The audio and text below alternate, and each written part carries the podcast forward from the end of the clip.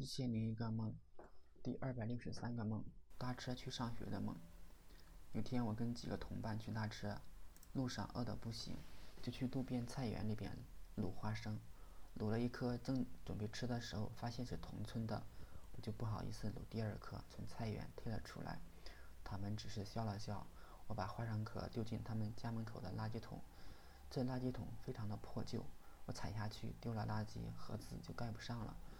我没有管去跟路边和同伴会合，我觉得吃还还要很久才来，就提议去旁边的餐馆吃饭。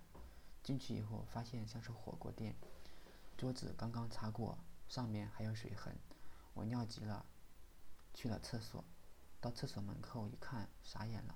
这里有三个门，左边是专用的，中间是男女公用的，右边大概是女厕所。我进了中间的厕所，进门的是洗手台。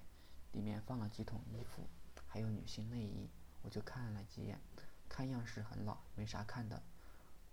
我就开始拉尿，拉完以后冲水。这时候有个小桶掉进下水道，把挡板冲开了。我发现下水道里边有很多垃圾，塑料袋还有女性衣服，我感觉太脏了，不打算去捡，直接出门。这时老板上了四碗捞面，配菜都不一样。而且有我最喜欢的番茄炒蛋，我觉得这餐馆不错。